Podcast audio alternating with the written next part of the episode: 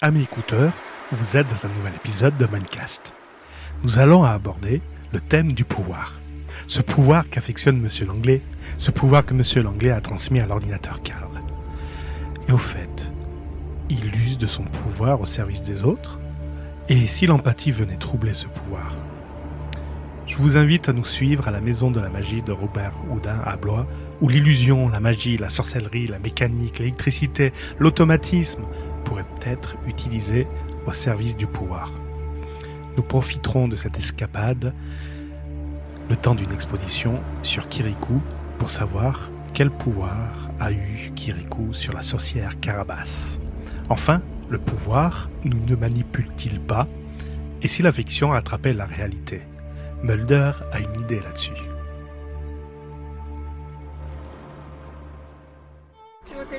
Non, T'as la musique? Non, je m'enregistre. Nous sommes la 36e semaine de l'an 2017 après Jésus-Christ. Soyez la bienvenue dans ma tête. C'est Cédric pour vous servir. Sur Twitter, sur jside underscore fr. Et soyez la bienvenue dans Mindcast. Karl, Robert, Kirikou, Bruce et le pouvoir. Et pour commencer, nous allons voir les trois distributions Linux les plus utilisées cette semaine. En numéro 3, c'est la distribution Manjaro. La distribution Manjaro est une distribution basée sur Arch Linux. En numéro 2, il s'agit de la distribution Debian. Et enfin, en numéro 1, sans surprise depuis des semaines et des semaines, c'est la distribution Mint. Mais qu'est-ce que c'est une distribution Linux? D'abord, qu'est-ce que c'est Linux? Linux est tout d'abord un noyau. Un noyau, c'est ce qui permet de faire la liaison entre les différentes interfaces, clavier, souris, écran, les différents microcontrôleurs, microprocesseurs, mémoire, tout ce qui compose en fait votre ordinateur, c'est ça le noyau. C'est la liaison entre tout ça au niveau logiciel. Et la distribution Linux dans tout ça Il s'agit d'un assemblage entre le noyau Linux et différents projets de bureaux, de logiciels qui vont agrémenter le Linux.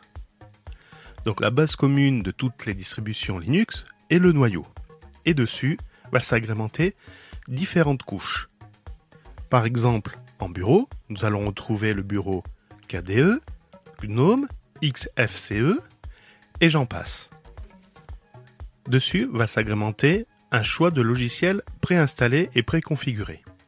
Suivant la distribution Linux que vous allez choisir, vous allez avoir des logiciels différents, des bureaux différents.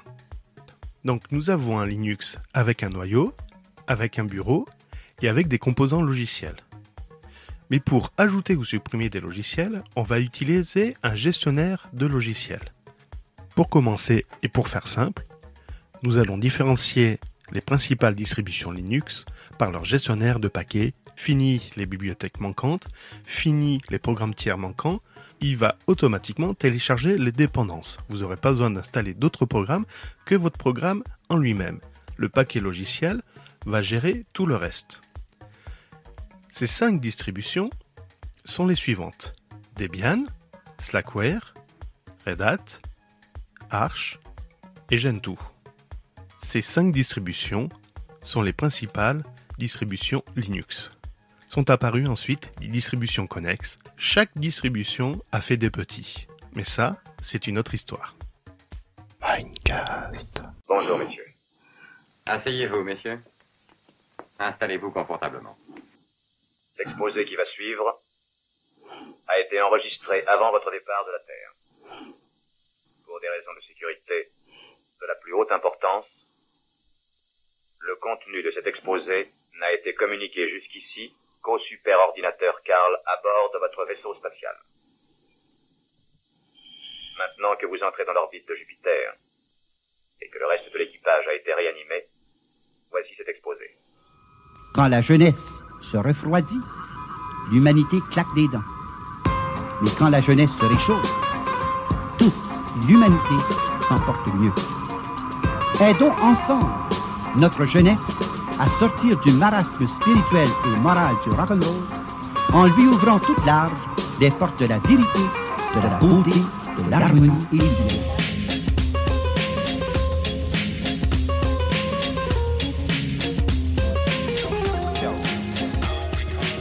On a tous du pouvoir, mais plus ou moins. Qu'il soit positif, hein, mais pas du pouvoir négatif. Non, ça j'aime pas. Avec le pouvoir négatif, c'est ce sont ceux qui ont le pouvoir qui, qui laissent euh, te- voilà, c'est ça ce pouvoir, de dominer les autres. Plutôt, tu vois, je dirais la volonté. Oui, mais c'est pas. euh, oui, un pouvoir. Mais non, non, le pouvoir, non. Plutôt la, la volonté. La volonté de, de faire les choses, oui. Parce que dans le pouvoir, moi, j'y vois pas de la sensibilité. Non. J'y vois pas ça.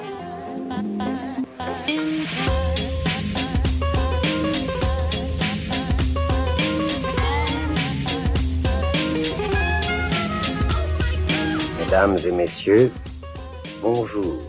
Je suis un super ordinateur Carl, cerveau analytique de recherche et de liaison. Suis entré en service opérationnel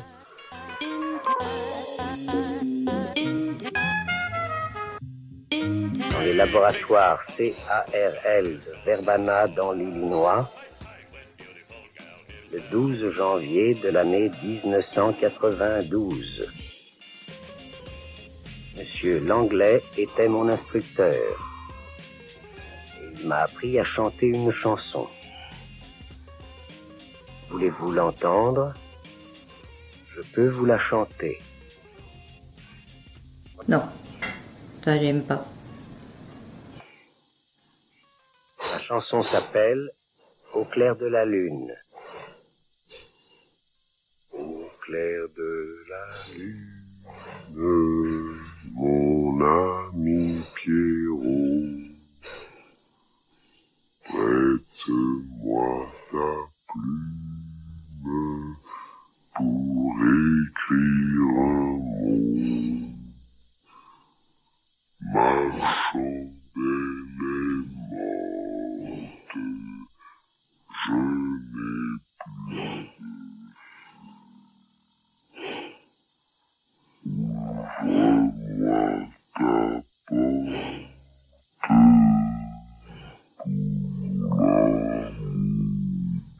S'il a un pouvoir sur les autres, ce pouvoir est justifié dans la mesure où il est au service des autres. Du moment que ce pouvoir euh, réduit les autres, euh, il est redoutable, il est à craindre, il est à, à chasser.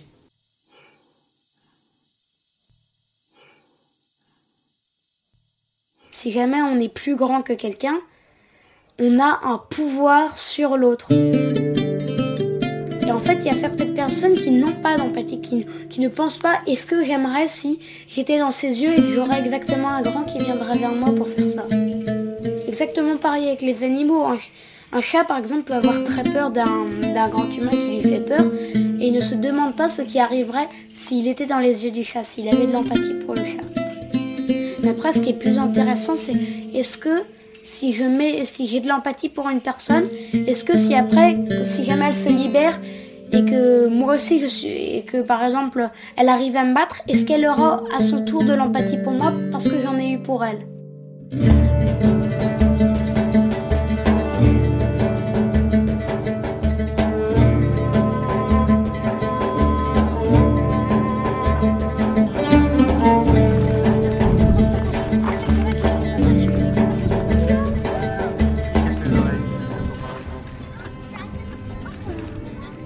C'est bien foutu quoi.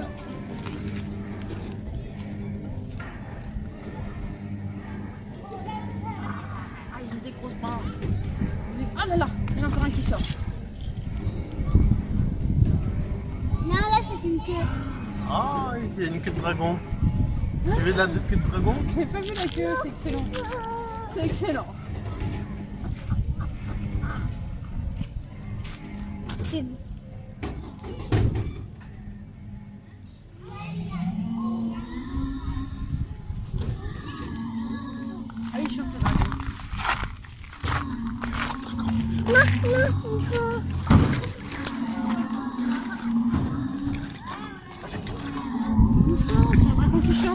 les dragons qui chantent. Fallait les caresser.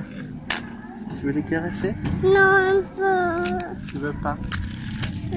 C'est papa qui va aller les caresser, d'accord? Allez, j'y vais à tout à l'heure.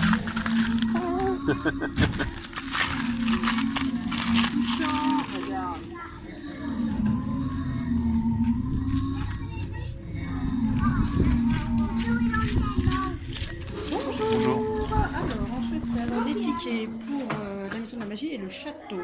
D'accord. Alors, on est famille nombreuse et je suis enseignante. Faites château et magie. C'est ça, hein Oui, c'est ça. qu'on avait dit. Votre département 38.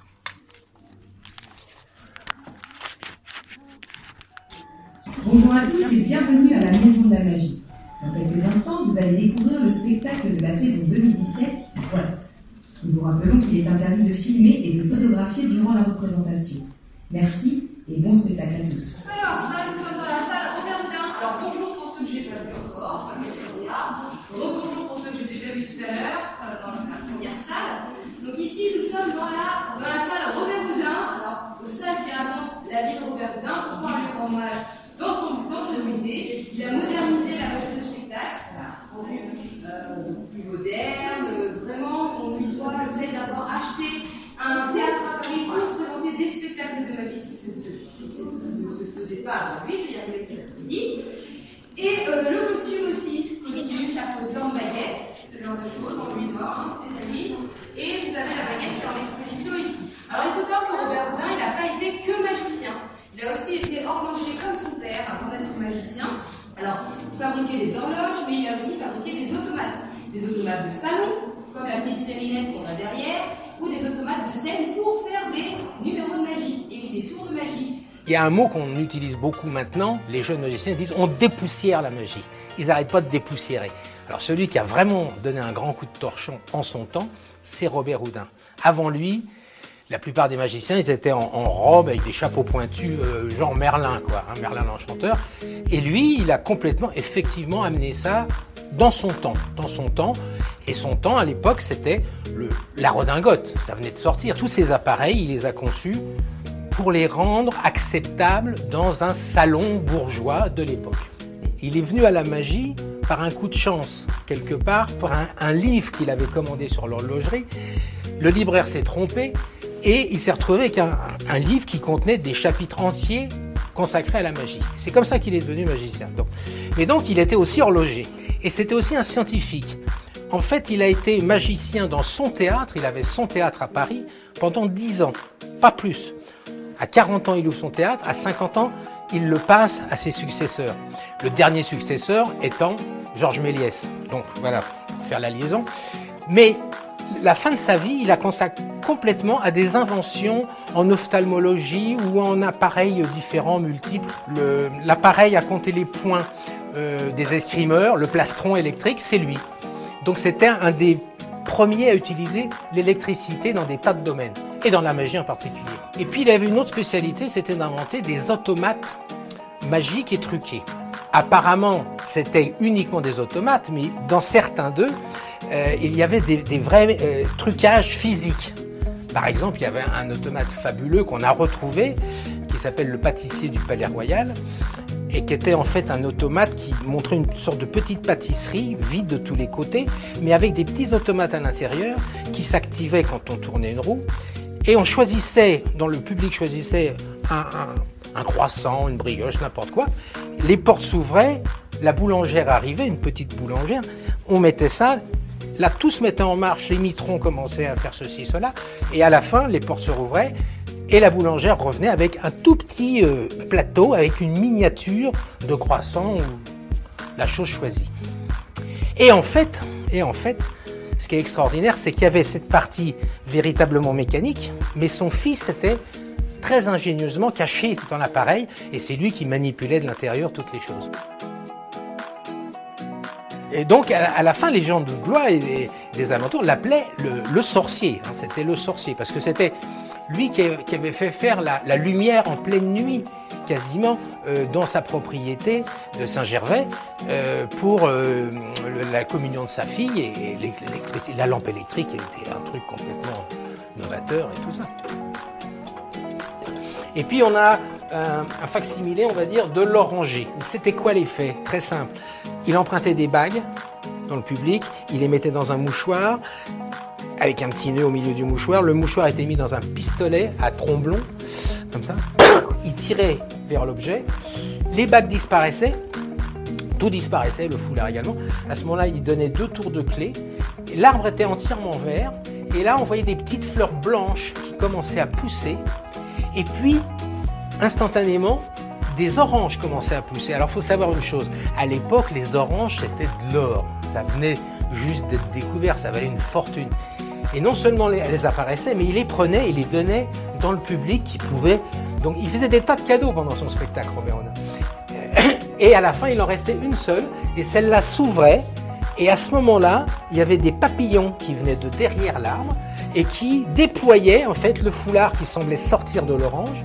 Et au milieu du foulard, on retrouvait les bagues euh, qui étaient empruntées, etc., etc. Et ça, c'est une, der- une dernière chose que je peux vous montrer de l'époque là. Euh, et c'est une sorte de tube tout bête comme ceci. Et on faisait des prédictions, on faisait ce qu'on voulait. Et simplement, en une seconde, de ce tube vide, on pouvait sortir des centaines de foulards. Là, on va pas le faire euh, beaucoup, beaucoup, mais on peut remontrer que le tube est toujours aussi vide. Mais ici, on fait juste une petite. Mais à nouveau, on a encore des centaines et des centaines de foulards bleu, blanc, rouge. C'est bientôt le 14 juillet. On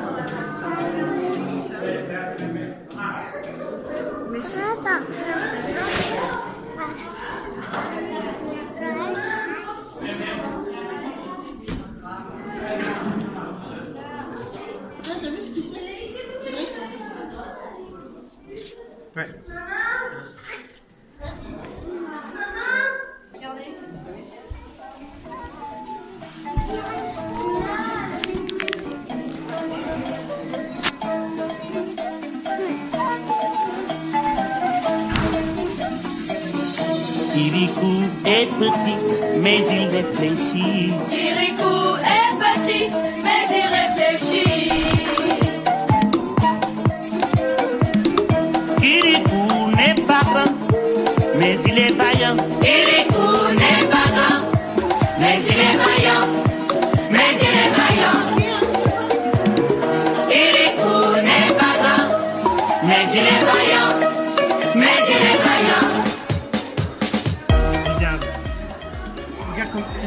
montrer l'homme le plus intelligent du monde.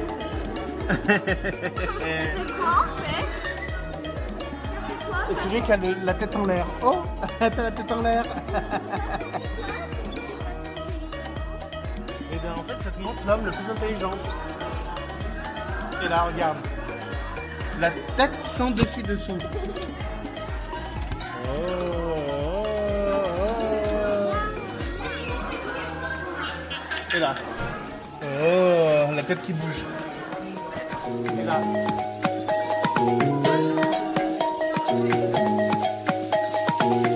Kirikou, cette nuit, m'a sauvé la vie.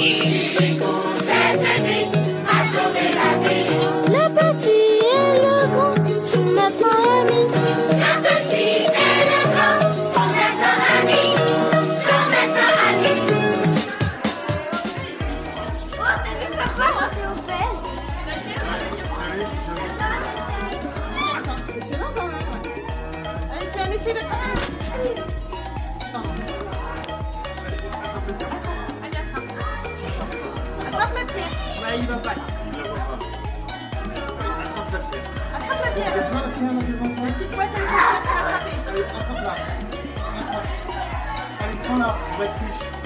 Vas-y. On va essayer d'attraper la pierre. Aïe, aïe. Allez, attrape la pierre. Ah, ça y est, il est taillé. Il vous reste une minute. Adieu les minets. Quelle fin ignominieuse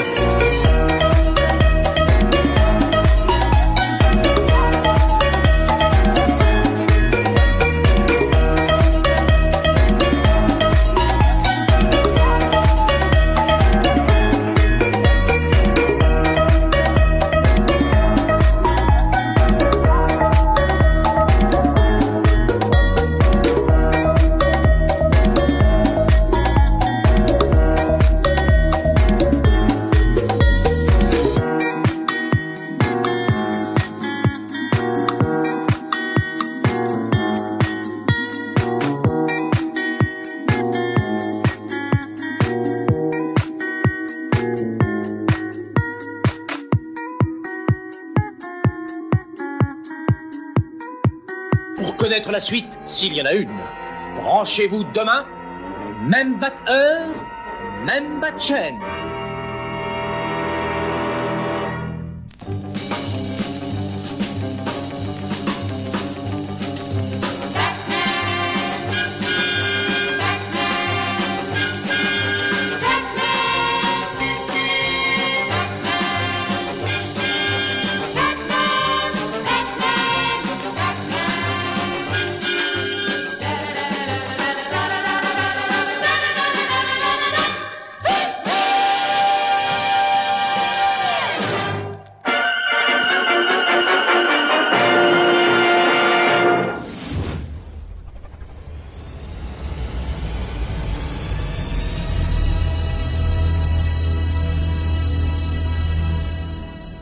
Les origines remontent au-delà du siècle dernier. À peine avions-nous vaincu les Allemands qu'un nouveau danger fit son apparition dans le ciel américain. Attiré vers la Terre par la nouvelle menace contre l'humanité, la bombe H. Les explosions agirent comme transducteurs et attirèrent des vaisseaux extraterrestres à propulsion électrogravitationnelle à travers des trous de verre macroscopiques. Pourquoi nos dirigeants mentiraient sur ces expériences Parce que mentir est une seconde nature chez eux. Regardez l'étude de Tuskegee sur les Afro-Américains dans les années 30. Ou le cas d'Henrietta Lacks. Qu'est-ce qu'ils essaient de faire Ça, c'est la pièce manquante. Mais la réponse est toute trouvée. Ce gouvernement est poussé non seulement par la cupidité industrielle, mais aussi par un objectif plus noir. La prise de contrôle de l'Amérique. Puis du reste du monde. Par tous les moyens nécessaires, aussi violents, aussi cruels ou aussi expéditifs soient-ils.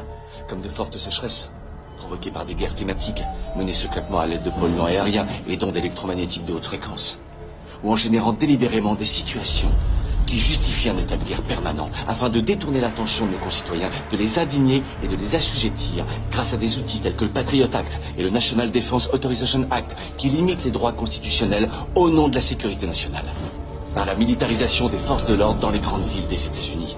La construction de camps de prisonniers par l'Agence fédérale des situations d'urgence sans objectif justifié, la mainmise sur l'agriculture et l'industrie alimentaire, pharmaceutique, sur les services de santé par les industriels, dans le but d'engraisser, d'endormir et de rendre malade une population déjà rongée par le consumérisme. Un gouvernement qui met vos téléphones sur écoute, collecte vos données personnelles et surveille vos allées et venues en toute impunité. Un gouvernement prêt à utiliser ces données contre vous le moment venu. Et là, la prise de contrôle peut commencer. Et ça se passe en ce moment même. Ça se passe tout autour de nous. C'est le calme avant la tempête. Si vous avez aimé cet épisode, n'hésitez pas à le partager sur vos réseaux sociaux favoris. Et évidemment, venez en discuter avec moi, gside underscore fr, sur Twitter.